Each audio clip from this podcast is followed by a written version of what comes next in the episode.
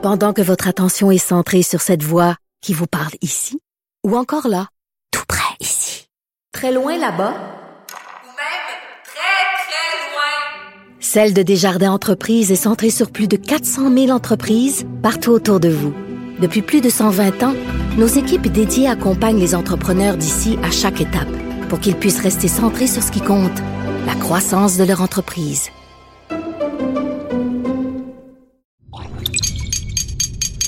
Cube Radio. Silence Veuillez vous lever.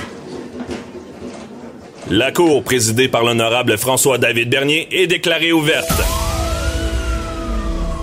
Entrez dans les coulisses de la justice. Écoutez, vous serez pas jugé. Ils appellent à la barre les acteurs de l'actualité. Oui, votre honneur. Avec François-David Bernier. Avec François-David Bernier. Avocat à la barre. Cube Radio. Bonjour, bienvenue à l'émission. Aujourd'hui, on reçoit Maître Julius Gray parce que lundi, c'est le début euh, de l'audience à la Cour suprême, le plus haut tribunal au pays qui va entendre l'affaire de Mike Ward contre Jérémy Gabriel sur l'étendue de la liberté d'expression, jusqu'où on peut aller, mais il nous explique, il peut pas trop commenter avant le procès, donc il va nous expliquer euh, c'est quoi la préparation, est-ce qu'il vit du stress, est-ce que c'est difficile comme à aller plaider à la Cour suprême, parce qu'il est allé là souvent au-delà de 40 fois. Euh, il y a Maître Sophie Mongeon qui est là pour nous parler des caméras qui sont omniprésentes euh, de nos jours. C'est quoi l'impact? Il y a du positif, il y a du négatif. Euh, il y a également, euh, euh, on, parle à Maître Morancy sur tout ce qui est, il y a, la, White Birch à Québec, il y a des retraités qui ont perdu une partie de leur fonds de pension, ils ont été refusés à la Cour suprême. donc, c'est difficile aussi. on peut se rendre à la Cour suprême, mais il faut quand même qu'ils acceptent notre recours. Votre émission commence maintenant. Vous écoutez. Avocat à la barre. Le dossier de Mike Ward et de Jérémy Gabriel que vous connaissez connaîtra une finalité euh, lundi matin, demain matin, à la Cour suprême. Euh, l'audience est prévue à 9h30. Euh, et vous avez vu tout ce débat, Mike Ward, dans un spectacle qui avait fait des blagues à, propos de Jérémy Gabriel. La commission des droits de la personne et de la jeunesse avait poursuivi avait au final condamné Mike Ward à une somme de 35 000 On est allé jusqu'à la cour d'appel. En cour d'appel, il y avait un montant qui était euh, attribué à, la mère de Jérémy Gabriel. Ça a été euh, retiré. On a dit qu'il n'y avait pas droit. Et là, euh, la Cour suprême a pris cette cause-là et on en parle avec l'avocat de Mike Ward, maître Julius Gray. Bonjour. Bonjour. Donc, c'est tout qu'un dossier lundi que vous allez débattre. C'est quoi les arguments principaux que vous allez faire valoir? je ne voudrais pas débattre les arguments une journée avant mm à la Cour suprême. C'est la Cour suprême qui sera saisie de ça. Et euh, il, n'est pas recommandé de, de faire le débat devant le public avant. Avant, je euh, comprends. dire quels sont les euh, quels sont les enjeux. À mon avis, les enjeux, c'est l'étendue de la liberté d'expression dans notre société et de la liberté artistique. Ça, ça va être notre argument. Euh, mais je ne voudrais pas le débattre à ce moment-ci parce que euh, je veux garder euh, mes, mes, mes arguments pour la Cour. Ben oui, je comprends bien.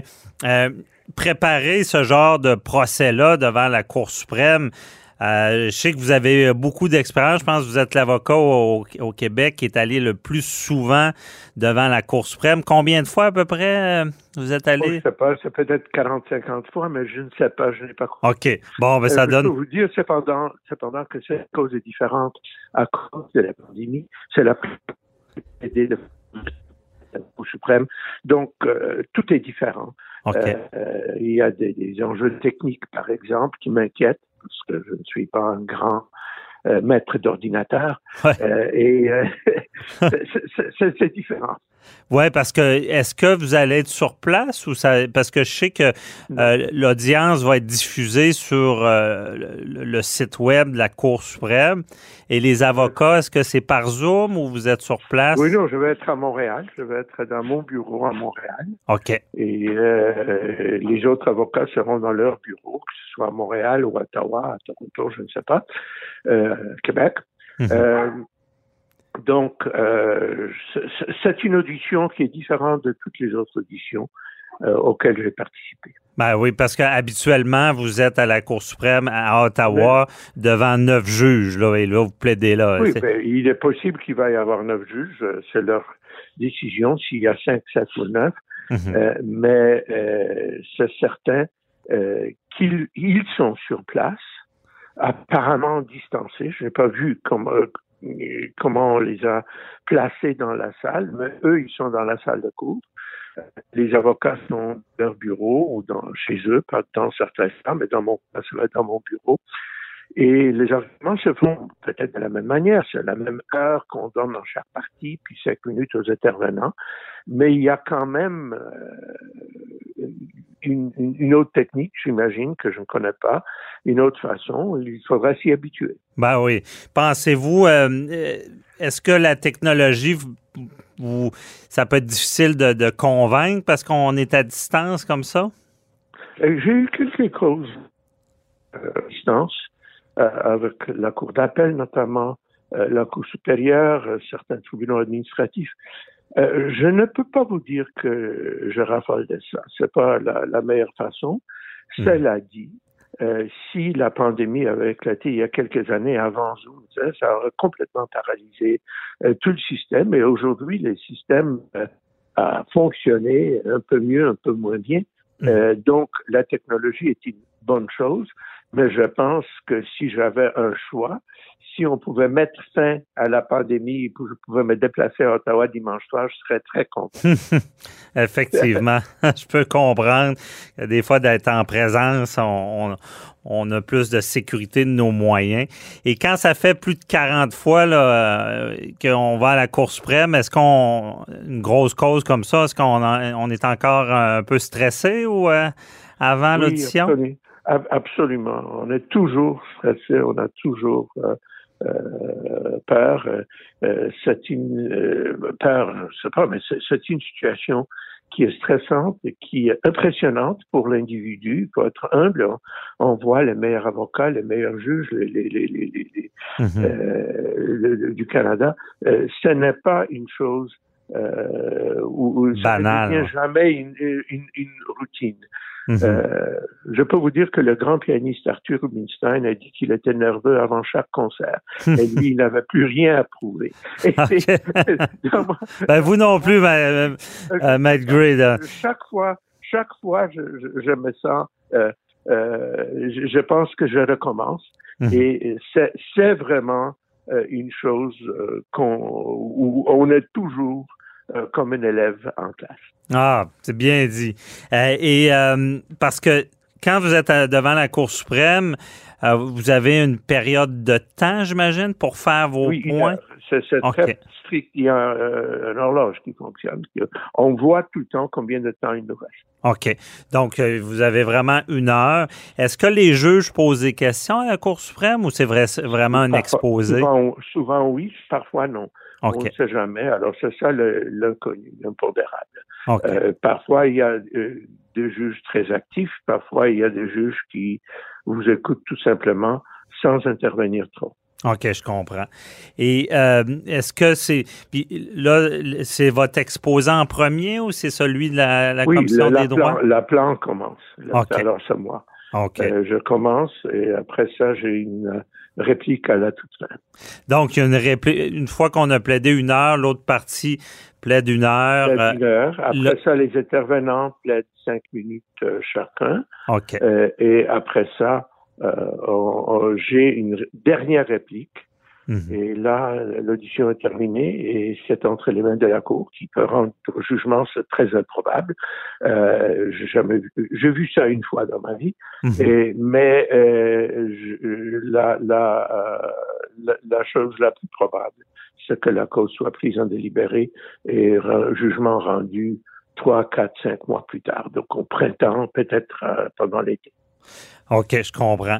Et euh, l'enjeu aussi, et, je n'irai pas vous demander des arguments, mais la Cour suprême peut, euh, oui, traiter du dossier de Mike Ward, Jérémy Gabriel, mais peut vraiment donner plus de balises dans ce domaine-là, exemple de l'humour.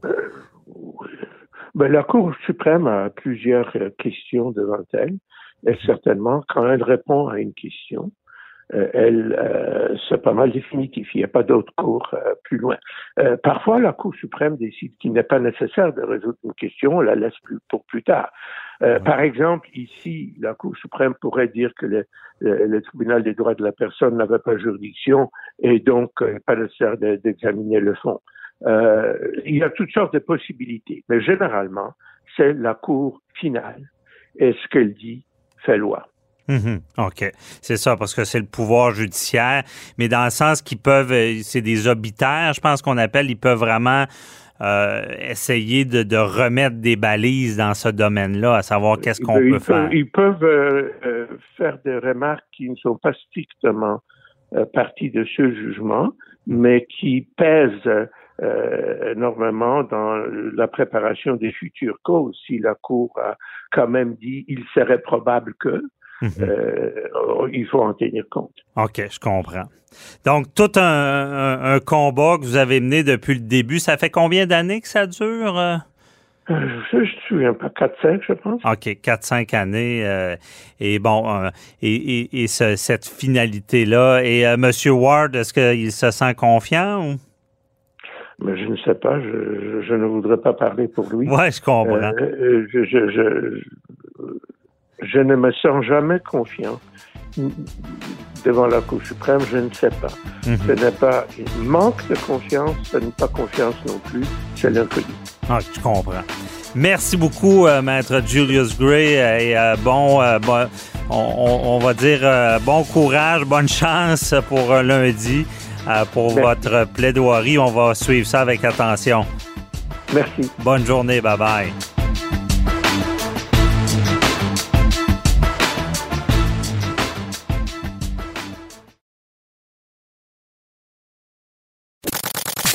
Avocat à la barre. Avec François-David Bernier. Avec François-David Bernier. Le dossier euh, Mamadi Farah Kamara, accusé à tort. On a vu toute l'histoire. Ben, cette semaine, on apprend qu'on déclenche du côté du gouvernement une enquête sur cette affaire pour faire la lumière. On nomme le juge Dionne, un ancien du DPCP. Euh, qui euh, va enquêter. Bon, bon c'est en fonction de la loi sur la police. Donc, euh, donc, il enquête principalement sur les actions des policiers. Est-ce qu'ils ont été motifs ou pas? Est-ce qu'ils ont agi dans les règles de l'art? Et également, bien, il y a une portion, il va falloir savoir ce qui s'est passé au DPCP. mais toutes ces commissions-là, c'est quoi les pouvoirs? Qu'est-ce qu'ils peuvent faire exactement? Est-ce que ça peut changer quelque chose? On en parle avec euh, Maître Jean-Paul Boilly de Juridico Politico. Oui, ben, tout, tout, coco. Et, euh, mais ça, c'est commission. Euh, en fait, c'est pas une commission d'enquête, vous l'avez bien dit. là. C'est une enquête. oui, c'est une enquête. En vertu de la loi de police, tu peux nommer des enquêteurs. C'est ce que le ministre de la Sécurité publique a fait cette semaine. Il avait annoncé, annoncé que le juge Louis Dionne, en passant, le juge Dionne, je pense qu'il est allé à bonne école. Puis je dis pas ça parce que c'est un confrère de classe il y a une quarantaine d'années, devant moi à l'école du barreau. Pas du tout. C'est quelqu'un qui a les, je pense, les qualités euh, parfaites pour faire. Vous savez, une nomination parfaite, ça n'existe pas, Maître Bernier. Il y a toujours un petit quelque chose. Il y a toujours quelqu'un qui a un petit caca d'une couche en quelque part. On est puis on meurt dans nos couches. Mais c'est certain que c'est toujours. Lui, il a été euh, directeur du DPCP de 2007 à 2011. Souvenez-vous, il y avait une petite grève des, avocats de la couronne. Mais c'était Louis Dion qui était le patron de ces gens-là à ce moment-là. Ah ouais. C'est sûr que ça fait des grottes. J'ai lu euh, cette semaine Antoine Robitaille qui écrivait dans le journal que hmm, ça sent le conflit d'intérêts. Peut-être, M. Antoine, mais c'est parce que ça prend des gens qui connaissent le milieu. Alors, le juge Dionne, qui est un, moi, quelqu'un que je trouve euh, avec une probité euh, exemplaire, ce gars-là, bon, a été, a fait à peu près, évidemment, il a été tout le temps ou à peu près de sa carrière du côté euh, du gouvernement, c'est-à-dire de la couronne. Bon, il était au, au bureau des euh, au DPCP. Avant ça, il était procureur de la couronne. Il était procureur spécial aussi. Euh, Souvenons-nous là, euh, à l'époque, il y a eu le- le, fameux euh, bureau euh, euh, qu'on appelait le BLPC, le bureau de lutte aux produits de criminalité. Alors lui il avait été nommé là à ce moment-là pour faire du ménage au niveau de, au niveau de- de- des gens qui vivaient de la criminalité. Puis il est né d'une famille aussi. Faut comprendre que son père, le juge Denis Dionne, avait avait présidé avec le juge Dutil à l'époque. Souvenez-vous là, ça c'est bien avant les télé-réalités là. Ça, en- moi c'est ce qui me fait aimer le droit d'ailleurs en 75 ou à peu près, lorsque à la télé, on avait la- la- ce qu'on appelait la commission d'enquête sur le crime organisé, la fameuse SECO. Ça a duré des années, mais à partir de 75, on avait ça live à tous les jours et on suivait ça, on s'abreuvait. Il y avait des gens, c'était suave, les avocats, ce qu'ils faisaient là-dedans, les gymnastiques, pour empêcher leur té- leur- les gens de témoigner. C'était une enquête sur la mafia italienne, le clan des Dubois. Tu avais un dénommé McSween, juste un aparté, qui avait témoigné là-dedans. Et puis lui, sa, sa- job, c'était de venir dire n'importe quoi pour faire en sorte qu'il brûlait finalement son témoignage en disant, en dénonçant des gens qui étaient morts. Puis sa réponse était invariable. Il disait, ah ben pour ce coup-là, ouais, il y avait moi, euh, mon frère Jacques, Moineau Les Tourneaux, puis Pete Martin. Ils étaient tous morts, les gars. Fait que c'était invariable. À toutes les fois qu'on lui demandait, ben là, tel coup, étiez-vous là-dedans? Oh oui, il y avait moi, mon frère Jacques. Puis c'était toujours la même phrase. Alors, puis d'autres qui invoquaient toujours la- la présomption d'innocence. Puis je me souviens d'un des témoins qui disait à ce moment-là, écoutez, c'est une question, vous me posez? Oui, ben c'est une autre question, ben je vous demande la même protection. Puis là, ça durait trois minutes. En vertu des chartes, en vertu de la loi, je demande d'être protégé pour pas que mon témoignage soit pris dans... Ouais. Ah, puis depuis ce temps-là, ils ont changé la loi sur les commissions d'enquête, etc. Mais donc, Louis Dionne, euh, euh, il s'est abreuvé de ça. Lui, son père était là, il va suivre ça. Donc, les commissions d'enquête, il connaît ça. Un, Parce que là, il y a les mêmes. Il est Il mêmes enquêteur, oui. mais il y a les mêmes pouvoirs que la commission d'enquête, de contraindre quelqu'un à il peut contraindre témoigner. à témoigner, il peut même, euh, euh, il peut envoyer des subpoenas, il peut euh, même, euh, si des gens font- veulent pas ou font des, des choses incorrectes, peuvent, il peut les condamner pour outrage au tribunal. Oh, il y, a, il y a des pouvoirs qui sont là. Maintenant, la commission, et là, on, on mêle le politique au juridique, mais Bernier, vous savez, moi, j'ai Ouais. des petites déformations professionnelles, mais j'ai entendu cette semaine l'opposition dire à tort de demander une enquête publique. C'est pas connaître le système, c'est pas comprendre. Ce qu'on veut, là, c'est pas faire un show de boucan avec ça. Il y a eu un problème manifeste, il y a quelqu'un qui a levé la tête. C'est-tu le DPCP? C'est-tu l'SPVM, le service de police de la Ville de Montréal? On ne sait pas. L'enquête le dira. Et les recommandations que Jules Dionne va faire, il est pas là, lui, pour aller à la pêche. Il est là pour voir c'est quoi qui marche pas. Ouais. Ce gars-là a des compétences. Non, puis il est juge en plus. Vous savez, les juges, on l'a vu aux États-Unis, là. Hein? Trump a nommé ses amis juges, puis qui pensaient que ça passerait comme du beurre dans le poêle. Une fois que t'es juge, t'es incolore, t'es inodore, t'as plus de couleur, tu penses en fonction du droit applicable. Alors, Louis Dionne, il y a peut-être on dit dans, le- dans le temps, là, il, il était du, côté de la couronne, on, on, il y a une vieille expression, les avocats, on appelle ça crown-minded. Ouais. Mais lorsqu'ils deviennent juges, ils n'ont plus cette, ils ont plus cette déclic-là. Pour ça qu'on s'attend à voir le juge Oui. et non l'ancien procureur de la Cour. Oui, exactement. Maintenant, maintenant, c'est certain que il y, a- des gens dans la vie qui ont des antécédents. Euh, si tu été conservateur ou tu es quelqu'un de libéral, bon, ça changera pas du jour au lendemain dans tes, dans tes, perceptions. Mais il reste que ce que vous dites est tout à fait vrai. Là, c'est un juge et non l'ancien directeur du DPCP, parce que faut pas oublier une chose. Directeur du DPCP, oui, il avait des employés, il était sous sa charge, c'est bien certain, mais avec ce qu'il a vécu en 2011, pas certain qu'il n'y a pas des comptes à rendre. Ça se peut, mais ça fait déjà plus de dix ans, et puis il y a eu de l'eau qui coulé. Ben, à l'époque, tout le monde a oublié ça. euh, lors de la grève, c'est qu'il disait qu'il manquait de ressources. Tout à fait. Et ce qui s'est passé avec.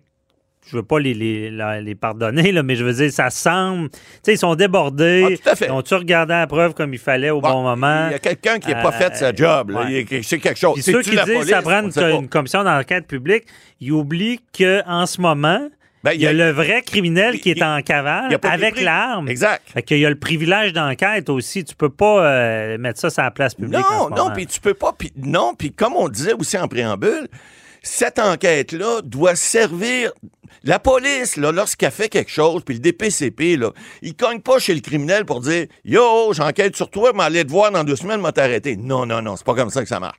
Ils font leur enquête, ils, font, ils, font, ils vont sortir leurs preuves, puis ils, ont un processus qui fait en sorte que les, les gens, parce que quand tu veux prendre un malfaiteur ou quand tu veux prendre quelqu'un qui est en défaut, ben, tu donnes pas ta recette avant. Alors, faut pas non plus, le juge Dion n'est pas là non plus pour aller donner la recette au malfaiteur. Il est là pour corriger un problème qui manifestement a eu lieu. Ça arrive.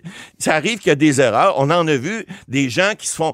Heureusement, ce monsieur-là a passé que six jours en prison. Il n'y a pas de vidéo, Maître Bernier. D'après moi, il est encore là, puis il est encore là pour un bout. Ça, c'est une, réalité, ça. Ouais. Mais ça arrive, vous en avez vu, il y a des dossiers où des gens Oh, oui. font de la prison pour absolument rien. Non, on oublie ça, mais c'est un. Tu sais, oui, il faut, faut pas qu'il y ait de criminels en liberté, mais c'est un drame humain. Oui. Quelqu'un qui passe euh, Ben, trop d'années en prison quand c'est pas Pas lui, c'est- dégueulasse. On en a vu maintenant. Les méthodes, c'est important. parce- Ouais. La présomption d'innocence aussi. On l'a vu, l'affaire du Walmart, souvenez-vous, le, le- Oh, le- gardien de sécurité qui se fait rentrer dedans.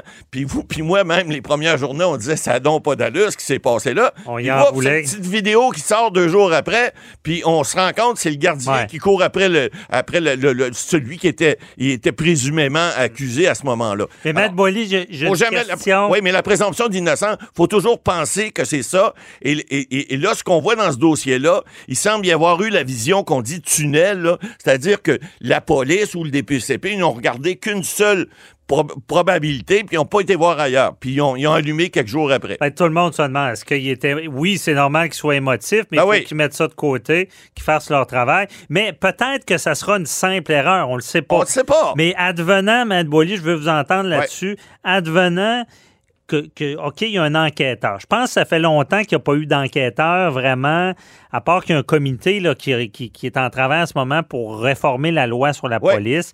Mais un enquêteur qui va aller voir ce qui se passe à la police, ce qui Ouais. se passe au DPCP, est-ce Ah. que ça se pourrait qu'il il découvre qu'il y a quelque chose de plus gros que l'affaire Camara et que là, on soit obligé de faire une commission d'enquête Oui, officielle ça publique? se peut que ça débouche sur une commission publique parce que si le juge Dionne fait des recommandations à cet effet-là, il n'est pas impossible que ça se fasse.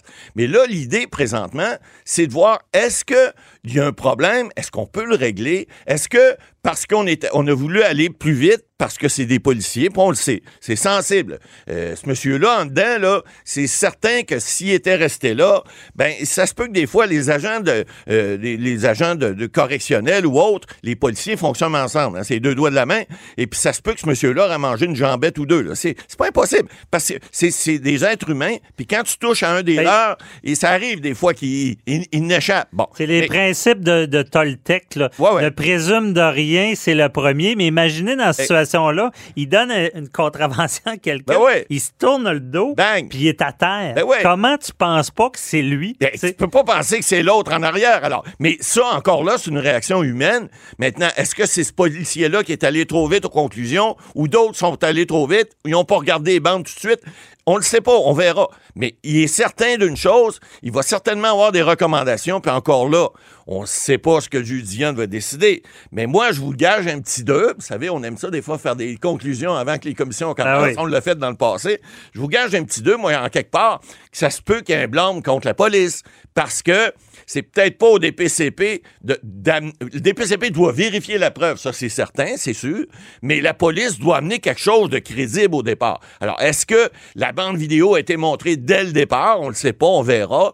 Euh, mais je peux gager, moi, que c'est peut-être l'effet humain que des gens. Puis c'est peut-être les deux, hein? C'est peut-être Mais les, où les- la preuve est, tu sais, on ne sait pas aussi. Parce que des erreurs judiciaires, ça arrive, ça arrive. Puis c'est pas tout le temps parce qu'il y a des gens qui ont fait des, des grosses erreurs Non, lourdes non. ou qui ont été malveillants. Des fois, mauvais moment. euh, Mauvais timing, comme on dit. Ouais, tu te Et- retrouves à la mauvaise place au mauvais moment, d'où l'importance de la rigueur du système. Ben, quand ça tombe Mais, mal, euh, c'est ça. Mais il faut, faut la présomption d'innocence, c'est là que c'est important Ben oui. de reconnaître ça dans pour- notre droit. Puis c'est pour ça qu'il faut comprendre. faut pas s'auto-conclusion tout de suite. Non. Attendez de voir toute la preuve avant de juger quelqu'un. Puis c'est pour ça que le gouvernement n'avait pas le choix Oh, et de puis ça, nommer politiquement, là, Et il, y ça- en ont, euh, il semble qu'ils en ont ça- nommé un bon. ils s'en sortent bien parce qu'il y avait une épine dans le pied avec ça. Puis je pense Ouais. que Mme Guilbault a pris une bonne Mais décision. c'est sûr que, Il va falloir qu'il y ait un beau suivi. par contre, ce que les gens disent sur le DPCP, c'est sûr que peu importe ce ce qu'il va dire, tous les gens vont tous dire c'est un ancien Ah oui, il y a ça. DPCP. Mais Parce qu'en conflit d'intérêt, des fois, l'apparence est aussi pire que le conflit. Ça, c'est vrai. Mais on, ra- on rassure les gens, il va agir en tant que juge. Un juge,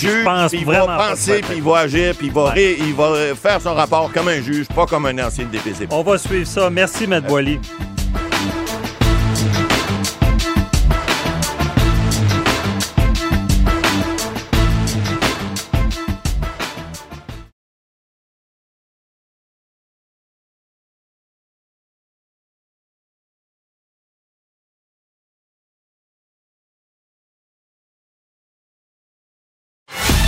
Avocat à la barre. Alors, je procède à la lecture du verdict. Avec François-David Bernier. Les meilleures plaidoiries que vous entendrez. Cube Radio. Cette semaine, euh, on parle beaucoup des caméras. Les caméras, ben, avec, avec l'affaire Camara, euh, qui, euh, on- tout le monde se dit, Hey, s'il n'y avait pas eu cette caméra là, du MTQ, là, cette personne-là, ou- et des témoins, évidemment, parce qu'il y avait des témoins, heureusement. Puis ça s'était passé dans un rang à l'autre bout, là, euh, quelqu'un aurait pu être accusé à tort, puis euh, passer du temps, euh, partie de sa vie en prison, imaginez.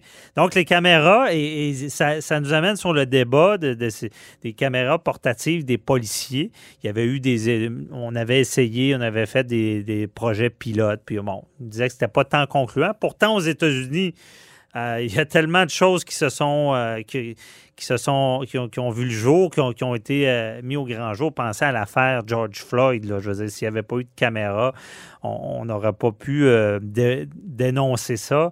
Et euh, donc, il y a des avantages, des désavantages. euh, c'est tout qu'un débat parce que en 2021, est-ce qu'on a encore une vie privée? Je suis pas sûr. Des fois, on devient paranoïaque. On parle, euh, on, on a notre téléphone pas loin, là, puis on parle d'un sujet, puis tout d'un coup, on a des annonces reliées à ça. Puis oui, il y avait eu des preuves qu'on pouvait être écouté. C'était une possibilité. Donc, c'est tout qu'un débat. Et on en parle avec euh, notre chroniqueuse, euh, Maître Sophie Mongeon, qui est avec nous. Bonjour. Bonjour. Donc, Maître Mongeon, euh, c'est tout qu'un débat à savoir est-ce qu'on on doit avoir ces caméras-là ou, pas.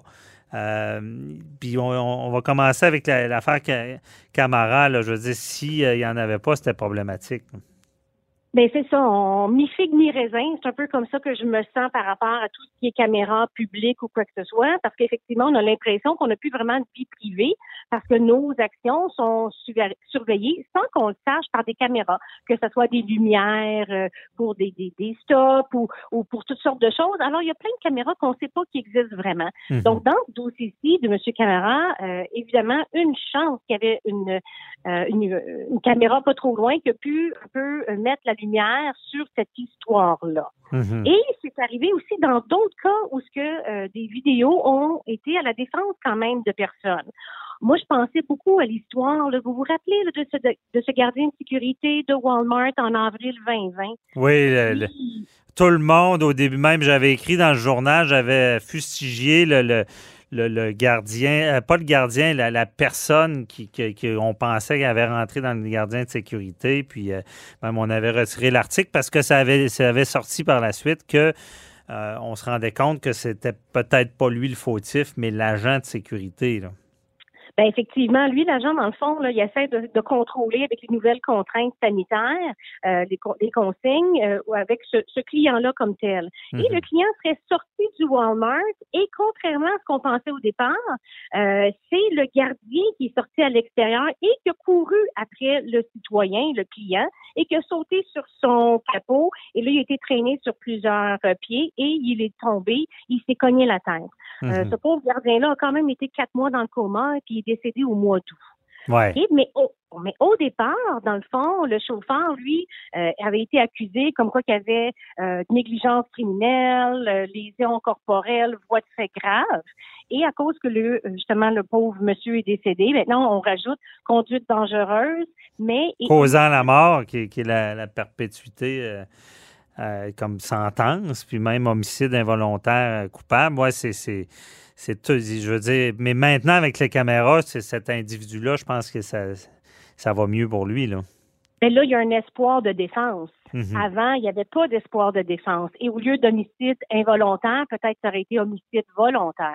Mhm. Donc, malgré que l'histoire tourne pas bien pour aucune des parties, on a une personne qui est décédée, on a d'autres personnes qui est quand même accusée au criminel, la, euh, ce vidéo-là vient quand même tempérer l'histoire et est, très importante là, pour, euh, pour le, citoyen là, qui fait face à la justice. Là. Mhm. Donc, on verra qu'est-ce que ça donne par rapport à ça. Fait que j'ai goût de vous dire, dans ce cas-ci aussi, ça a une importance. Euh, cette, vidéo-là qui va venir éclairer puis le tribunal pour qu'il puisse rendre les décisions appropriées. Là. Mhm. Effectivement, c'est vraiment. Euh, c'est pour ça que d'avoir des, caméras corporelles, les policiers, ça, peut aider beaucoup à, ce que, dans, justement, euh, dans leur intervention, que la, vérité sorte. Là. Ben oui, je pense que oui. J'ai l'impression, moi, que ça protège un peu les deux parties. Mhm. Le citoyen et le policier aussi. Donc, le, le citoyen ne peut pas accuser à tort le policier d'actions qu'il n'aurait pas commises. Donc, moi, je pense que c'est quelque chose qui euh, devrait être automatique. Et, de toute façon, là, on est rendu en 2021, les caméras, les téléphones sont un peu partout, donc on peut plus faire assemblant que c'est plus une nécessité comme telle. Ben non, c'est ça. Puis euh, d'ailleurs, il y avait même, euh, c'est un rapport qui est le 2 février 2021 du commissariat à la protection de la vie privée du Canada qui vient expulser du Canada la compagnie américaine Clearview qui utilisait une technologie de reconnaissance faciale en, utilisant des images sur les réseaux sociaux. Ça, c'est peut-être un exemple d'aller trop loin avec, euh, avec la, vie privée. Là. Ben oui, effectivement, c'est un jugement qui a été rendu cette semaine, là, donc euh, cette semaine, début février, où Clearview s'est fait expulser du Canada parce que ce qu'elle avait fait, c'est qu'elle a ramassé les informations disponibles sur Internet. Donc, elle avait en banque 3 milliards d'images. C'est pas rien. Hmm. Elle apprenait ça de Facebook, Instagram, Google, etc. Et elle avait des clients au euh, Canada qui euh, engageaient ses services pour la reconnaissance faciale. D'ailleurs, euh, même à ça, les, les Google, les Facebook, etc., n'ont jamais apprécié. Ils ont envoyé des mises en demeure à Clearview pour dire de cesser d'utiliser leurs réseaux sociaux comme source de photos. Là. Mm-hmm. Mais, et, aussi, euh, quand on parle de vie privée comme ça, euh, parce qu'on en voit beaucoup des gens qui sont accidentés de la route, puis vous, vous, êtes beaucoup, beaucoup dans ce domaine-là, euh, et les assureurs, les, donc, et même les employeurs qui vont se servir aussi des, des, des, caméras pour faire des enquêtes sur les gens. J'ai eu des, clients qui m'ont témoigné des choses qui étaient suivies. Il allait à l'épicerie, il y avait quelqu'un qui filmait. tout ça, c'est légal? Oui, c'est légal de filmer quelqu'un quand c'est dans un environnement qui est public. Il y a des, euh, quand même, il y a des règlements. C'est-à-dire qu'on peut pas filmer à travers une fenêtre. On peut pas euh, filmer une personne qui est, par exemple, dans une toilette. On peut pas filmer. Faut, faut filmer des gens quand c'est au vu et au su de tous. C'est par exemple, si c'est pas considéré une atteinte à la vie privée quand c'est quelque chose qu'une autre personne pourrait prendre. Par exemple, si j'étais filmé par un enquêteur, puis j'étais à l'extérieur en train de magasiner, je pourrais pas invoquer mon droit à la vie privée parce que vous, Maître Bernier, vous auriez pu également me filmer dans les mêmes circonstances. Mm-hmm. Donc, dans la mesure où c'est dans un endroit public, ça va. Mais avant de faire une filature, au départ, faut qu'il y ait un motif raisonnable. Ils vont pas à pêche, comme, dit, comme on dit. Là. Si, euh, c'est pas se dire ben, peut-être que lui n'est euh, pas tant blessé qu'il prétend. Il faut, faut, des éléments euh, qui, qui, nous laissent croire qu'il, a peut-être menti. Là. Ben oui, il faut que ce soit un doute, un soupçon sérieux. Il ne faut pas que ce soit juste une intuition. Puis souvent, la filature va commencer par les réseaux sociaux. C'est-à-dire que malheureusement, les gens qui sont en invalidité, on pense au cas de Samuel Archibald là, que j'avais commenté dans l'actualité la, l'année passée au printemps, euh, je crois, euh, 2018, là, où effectivement Samuel Archibald était prestataire des, de l'assurance des jardins. Il avait fait une émission de radio une fois et les assurances en avaient profité pour dire si tu as fait une émission de radio, ça veut dire que tu es apte à travailler. Fait que parfois, là, ça vient tout le temps d'un événement quelconque ou une photo sur Facebook d'un sourire qui est en dépression. Il y a tout le temps euh, une piste qui, qui, qui donne la puce à l'oreille. Mm-hmm. Puis, donc, il faut qu'il y ait un motif raisonnable. Et le motif raisonnable ne doit pas arriver a posteriori. C'est-à-dire, faut pas dire, ah, ben, tu vois, je le savais, c'est pour ça que j'ai filmé, j'avais un doute. faut que le doute soit réel avant. C'est bien important. Quelqu'un qui est enquêté, qu'on a filmé, est-ce que, euh, puis là, ça s'en va en cours, tout ça, euh, est-ce que si. Euh, est-ce que c'est un peu comme au criminel s'il n'y avait pas ce soupçon-là au départ que toute l'enquête pourrait tomber ou? Autrefois, autre mœurs. Quand moi j'ai Mm. commencé là, en 1997, là, ça trahit mon âge, on avait les, les vidéos venaient de commencer. Donc à partir du moment où un employeur ou un organisme arrivait avec un vidéo, c'était clair, clair, clair que le juge voulait le voir. Même si on faisait un paquet d'objections, la fin justifiait les moyens et le juge voulait le voir. Mais là, là en 2021, là, quand on considère que les caméras sont un peu partout, les juges sont tannés et on voit qu'il y a un changement de ton dans les décisions du tribunal administratif du travail. Par exemple, qui dit, ben là, un instant, cette fameuse preuve-là vidéo, ça nous impressionne plus autant. Donc, avant, même si on essayait de formuler des objections à la preuve vidéo, on se faisait tout le temps débouter. Mais maintenant, on commence à avoir des jugements qui disent, ben là, ça va faire, notamment dans un un de nos dossiers qu'on a plaidé, la personne avait été filmée 175 heures. C'est quatre heures, euh, c'est quatre semaines, ça, maître dernier. C'est épouvantable. Oui. Non, c'est ça. faut pas tomber dans l'excès et, et que la, personne euh, ait des dommages euh, collatéraux, choc post-traumatique à tel point qu'il se sent suivi.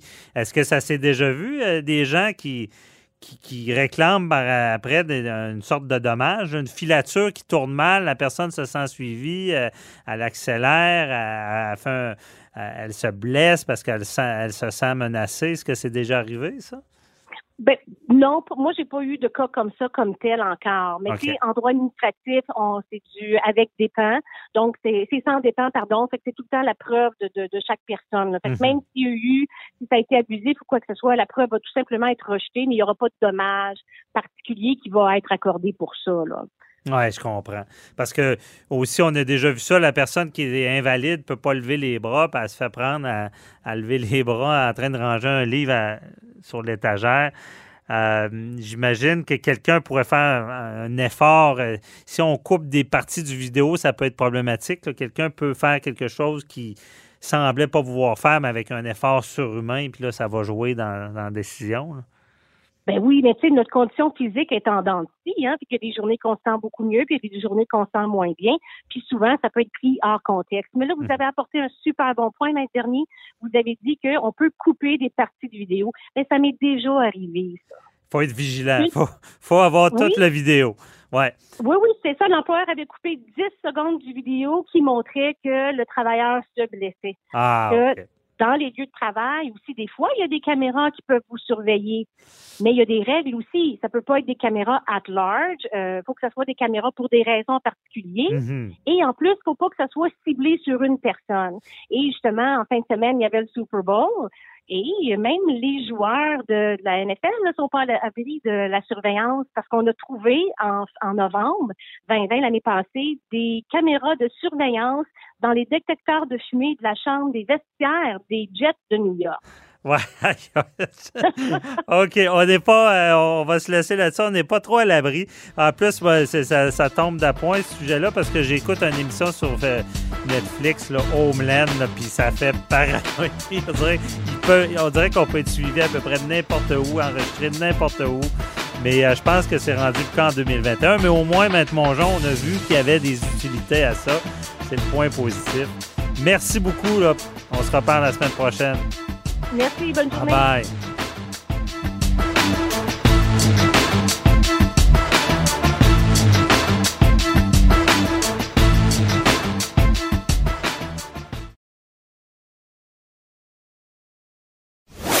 Vous écoutez Avocat à la barre. On va parler des euh, retraités de, de la White Birch. La White Birch, euh, c'est l'usine de papier qu'on voit à Québec, là, euh, qui, euh, qui est une usine où est-ce que y a le, le passé près, là, il a fallu que euh, qu'on évite la faillite. On, on a, il y a eu une transaction, on a vendu à une autre entreprise, c'est Black Diamond. Et euh, au passage de, de ce- cette restructuration-là, cette transaction-là, eh bien, il y a euh, 456 retraités d'âge en moyenne de 77 ans qui ont été privés du tiers de leur, fonds de retraite. Euh, je veux dire, ça, ça chamboule une vie. Imaginez, vous, vous travaillez toute votre vie, pensez avoir de l'argent de côté pour euh, vos vieux jours, pour bien vivre, faire des projets. Et là, vous vous rendez compte que euh, le syndicat euh, et on procède à une transaction et le nouvel acheteur euh, veut, pas des, des- des- fonds de pension. Et en quelque sorte, là, on, on- je pense qu'on peut dire qu'on s'est servi de leur argent pour justement sauver l'entreprise. Et il y a toute une bataille judiciaire qui s'entamait après ça. La Cour supérieure, à la Cour d'appel. On a demandé la, la permission d'aller en, en Cour supérieure, euh, pardon, Cour suprême, le, le plus haut tribunal au Canada. Malheureusement, ça a été refusé. Mais ces, ces- ces retraités-là n'ont pas fini de se battre et on en parle avec leur avocat, euh, Jocelyn, Jocelyn Morancy, qui est avec nous. Bonjour. Bonjour, M. Bernier, comment allez-vous? Ça va très bien. Donc, c'est tout qu'un dossier. Je me suis informé sur ce dossier-là.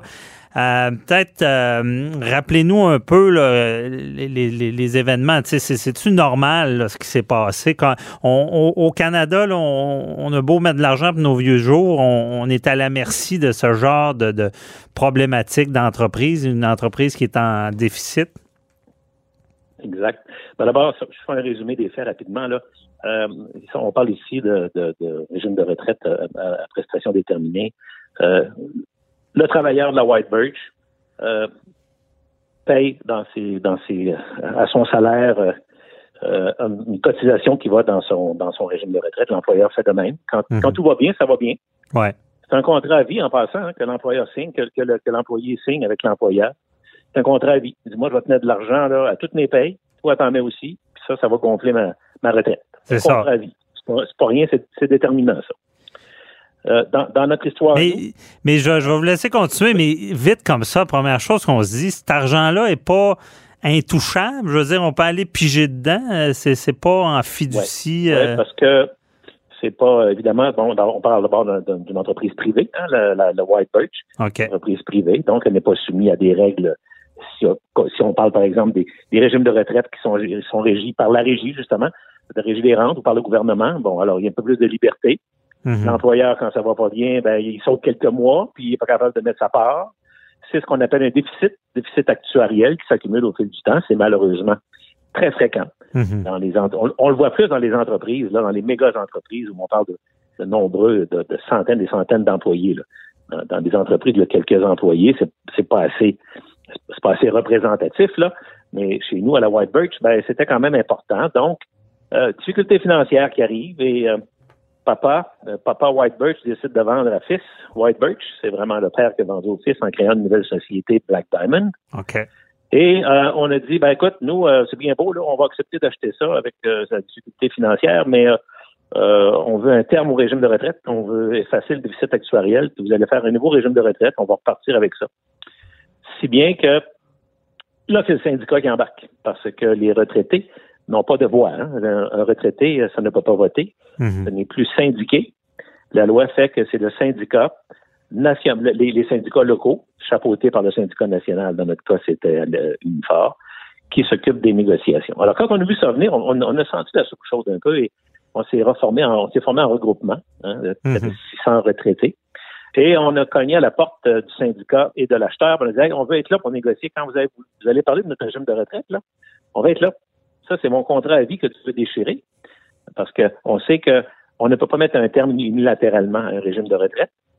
Soit qu'on fait faillite, c'est automatique, il tombe, ou alors l'autre partie accepte de le, de, de, de le fermer. Ce que le syndicat Ok. a fait en notre nom. Hein? Bon. Alors, le syndicat avait ses raisons de faire ça. Il voulait sauver ses travailleurs actifs, qui étaient beaucoup moins nombreux. Mais nous, on voulait, on voulait négocier, on voulait être là, on voulait se faire, se faire valoir, on voulait surtout savoir ce qui se passait, mais on refusait de nous consulter. Mhm. C'est ce que le juge de première instance a retenu. Hein, le juge Aymon, la Cour supérieure, après un mois d'audition, a, a été très sévère envers le syndicat national. Il a dit qu'il avait commis des fautes lourdes, des fautes graves, de ne pas avoir consulté, de ne pas avoir fait voter, de ne pas avoir renseigné le les retraités sur ce qui s'en venait, parce que, petite précision, mais le dernier, pendant trois ans de temps, ils ont été coupés de 40 Ah. pour ensuite être ajustés lorsque les nouveaux régimes ont pris, ont, ont- ont- ont été votés. On est retombé à, à peu près à 32 Mhm. Alors, euh, la Cour supérieure a été extrêmement violente contre le, syndicat, mais malheureusement, elle a reconnu qu'il y avait des fautes importantes. On connaît le dommage euh, par un rapport actuariel, environ 70 millions, mais il a estimé qu'il n'y avait pas de lien de causalité. Euh, c'est malheureux. Ce qui veut dire que entre le dommage, la, perte d'environ 33 et l'action du syndicat de ne pas consulter, c'était pas lié, là. Ben, il, en fait, le, le, juge, je, je, je, je, vulgarise un peu, mhm. estime que, euh, il n'est pas persuadé que ça aurait pu être mieux que ça, de toute façon. Et, malgré les fautes, euh, ben, on n'en est pas certain. C'est un peu dommage parce qu'il y a un principe en droit qui dit que plus la faute est lourde et plus elle est grave, moins on, moins on s'enfarge dans le lien de causalité. Mhm. C'est ce que nous avons plaidé en cours, en cours d'appel est allée tout à fait ailleurs. La Cour d'appel, euh, on dirait qu'elle n'a pas lu notre mémoire. La Cour d'appel, juste avec, avec égard et avec respect, bien sûr qu'ils l'ont lu, mais ils ont appliqué le principe là, de dire non. Euh, le syndicat national, là, euh, il ne peut pas être responsable de ça parce que et c'est pas lui, c'est les syndicats de boutique là, qui sont là, puis c'est eux qui dirigent, qui donnent les ordres en haut au syndicat national. On sait que c'est faux, là, c'est pas comme ça que ça fonctionne, c'est les, syndicats nationaux hein, qui mènent ça. Et euh, ben, évidemment, écoutez, ils ont reçu notre cours tout à fait ailleurs, là, sur, un, sur une autre voie. C'est pas Mhm. ça nous a pris par surprise. On sait pas, c'est vraiment là, ça- on a été surpris par cette décision-là. Et on l'a porté en Cour suprême. Et pour ça, ça prend une demande d'autorisation Ouais. qu'on a déposée l'été passé. Et euh, nous étions extrêmement confiants pour toutes sortes de raisons. Euh, la Cour suprême va entendre des causes où il y a des enjeux importants, où le, où le droit, euh, une erreur de droit semble, semble évidemment évidente, ou tout au moins a des apparences. hein. Des enjeux de société Et- et aussi. Surtout qu'il y, a un- il y a un intérêt national. Mhm. Hein, parce qu'on s'entend que la Cour suprême n'entendra pas que quelqu'un qui veut défendre son ticket de stationnement là, parce qu'il dit avoir mis ça dans le bon parcomètre. là. C'est pas. La Cour Mhm. suprême n'est pas là pour des cas individuels. Elle est là pour des cas. Bon, et, le pouvoir judiciaire. C'est ça. Ouais. Et nous avions les appuis de- de- des plus grandes fédérations des retraités du Canada là, qui ont écrit à la Cour suprême pour dire écoutez, nous, là, ça nous intéresse, c'est important ce débat-là. puis là, ils ont refusé. C'est dé- C'est décevant. là. Oui, oui, ils ont refusé euh, il, y a, il y a deux semaines. euh, le jugement est tombé. Hmm. Euh, on s'attendait pas à ça, honnêtement. On s'attendait pas à ça, mais vous savez, faut- quand vous êtes avocat, il faut toujours s'attendre autant, autant au succès qu'à la défaite. Alors, Ouais. on, on- on a fait avec. Mhm. Mais c'est violent, hein, parce que Mais- la, cour, la Cour suprême euh, de- ne motive pas la décision. Hein. On ne sait pas Euh, pourquoi. on Là. accorde, euh, on ne sait pas. Euh, en fait, euh, elle l'a écrit en sept lettres, c'est toujours comme ça. Hein. C'est de la demande d'autorisation est rejetée. Aïe, aïe. Ça, c'est des combats de 10 ans. là. C'est c'est violent, vous savez. La Cour suprême, encore une fois, je connais les enjeux, on le savait, c'est- pas un blâme, là, mais quand on se place à, les gens là, qui se sont battus pendant 10 ans de temps, là, euh, et qui arrivent dans le combat ultime, là, hein, puis qui se font répondre par sept lettres, sept mots, ça aurait été pas si mal, sept mots, sept mots. Hein? Pas d'intérêt public, euh, aucune chance de succès. euh, bon, mais c'est- comme ça. C'est ce qui est difficile à comprendre parce que euh, je- moi, je connais pas ça en profondeur, mais il y a des principes universels qui devraient s'appliquer. Il y a une entreprise qui, bon, qui prévoit un fonds de retraite, il y a de l'argent qui est mis de côté, il y a une portion de, de l'employeur, je, je comprends ça, mais c'est plus son argent. Moi, je comprends mal que cet argent-là puisse même être touché, là. C'est, c'est comme si l'entreprise pigeait dans l'argent qui y appartient pas. Euh, je veux dire, autre ma- cependant. hein. C'était pas vraiment le- notre enjeu l'an dernier. C'était plus de dire, toi, le syndicat, tu parles en mon nom, là, puis tu vas, tu vas mettre un terme à mon régime de retraite, Ouais. où je vais perdre euh, en moyenne 38, 32, 34 Mais consulte-moi. Ben oui. Permets-moi Vous saviez, on avait, quand, on avait quand même des arguments. Mais ça, c'est la base. Mais je pense que ça vient toucher. Puis là, je- j'espère qu'il y aura une suite politique parce que le principe, je pense que le syndicat, pour moi, ne devrait pas, selon la loi, pouvoir jouer avec cet argent-là. Ça devrait même pas être un élément de négociation. là. tant, tant la Cour supérieure, dans son ultime conclusion, que la Cour d'appel aussi, hein, Mhm. euh, par un vœu pieux, là, évidemment, pour être magnanime aussi, ben, ils disent, écoutez, malheureusement, la législation n'est pas tout à fait en place, elle n'est pas adéquate pour les protéger. Espérons que le législateur va agir. Bon. Ouais. Euh, on a pu veut- innover un peu, mais Ça on, veut a, tout dire. on a appliqué des principes euh, quand même de la commune là sur le devoir de fiduciaire, et je pense que la- les, les tribunaux auraient pu s'attacher à, ce- à ces obligations-là pour quand même créer un lien de droit. Mais Mhm. et, et j'en conviens, maître dernier, ça prend une législation claire. Il n'y en a pas une. Le NPD, il y a 5, 4, 5 ans, a, a- a présenté un, a voulu présenter un projet de loi au fédéral pour protéger les, les, les, les, euh, retraités comme les miens. En, euh, en cas de faillite, ils deviendraient ce qu'on appelle hypochirographaire, c'est-à-dire après les créanciers garantis, mais avant les ordinaires. Ben oui. Déjà là, ça aurait, aurait été un plus. Là. Bon. Déjà, ce serait un Euh, avancement. Parce que ce qu'on, il nous reste pas beaucoup de temps, mais ce qui, puis je veux, je veux pas aller trop loin, mais et je ne veux pas faire de mauvais parallèles, mais on se rappelle, on se rappelle l'histoire de, à l'époque de, de, Lacroix puis euh, Norbeau. Euh, les juges ont déterminé que, puis, là, ils n'ont pas tout perdu, ils ont perdu une partie, mais il y a les juges ont dit que, que perdre son fonds de retraite, comme ça, son argent, c'était, ils associaient ça à des crimes violents. C'est violent pour des gens qui, qui vont prévoir, qui vont s'organiser dans la vie quand ça s'envole comme ça. Puis là, je fais pas de faux parallèles parce que là, on parlait de fraude avec Norbeau. mais quand même, le principe est simple à comprendre. Ces gens-là prévoient, puis c'est à leur C'est pour ça qu'on avait l'impression que, cet, élément tout à fait. Euh, euh, écoutez, là, vous savez, bon, dans la confrérie juridique, là, on, en parle beaucoup, là, de, mhm. ce refus-là de la ben on, le comprend mal quand on voit d'autres causes qui, qui sont également très populaires et qui sont, qui sont dont les, les, permissions sont accordées, qui sont entendues. Toutes les causes ont leur mérite, ça va, là. Ouais. Mais il y a des proportions quand même. Là. oui. ben, je c'est sûr que ça veut, euh, quand vous voyez Mike Ward Jérémy Gabriel euh, est en Cour suprême, ça doit, ça doit vous, vous... Ben, ça a tombé la même semaine. Hein. Ouais, vous savez, j'ai beaucoup de respect pour la cause. Non, c'est sûr. C'est un autre. Euh, je ne veux pas être réducteur envers l'importance de ce que ça représente, mais vous savez, euh, au Québec et au Canada, là, ça foisonne de, de, de, jugement et de, et de réglementation et de législation là, mhm. la liberté d'expression. Hein, que, il, me semble, il me semble que la Cour suprême n'a pas nécessairement besoin d'aller là. Sauf peut-être, parce que là, ben, on, elle se demande, est-ce qu'on accorde la même protection au discours artistique qu'au discours politique? C'est un peu ça. C'est ça. Ben, euh, il va falloir, ils veulent tracer une ligne, mais en tout cas, je pense que votre cause avait le mérite aussi d'être entendue. C'est la dureté du système. La Cour suprême peut refuser sans motiver. En tout cas, on vous souhaite euh, une bonne continuation dans le combat. On espère que le politique va bouger. Merci beaucoup. La euh, politique, je laisse ça à mes gens maintenant. Bon. Si vous en intéressez, parfait. Vous venir avec des belles, des belles nouvelles. Oui, on espère. Merci beaucoup, Justin Morancy. Bonne journée. Bye-bye. Bye.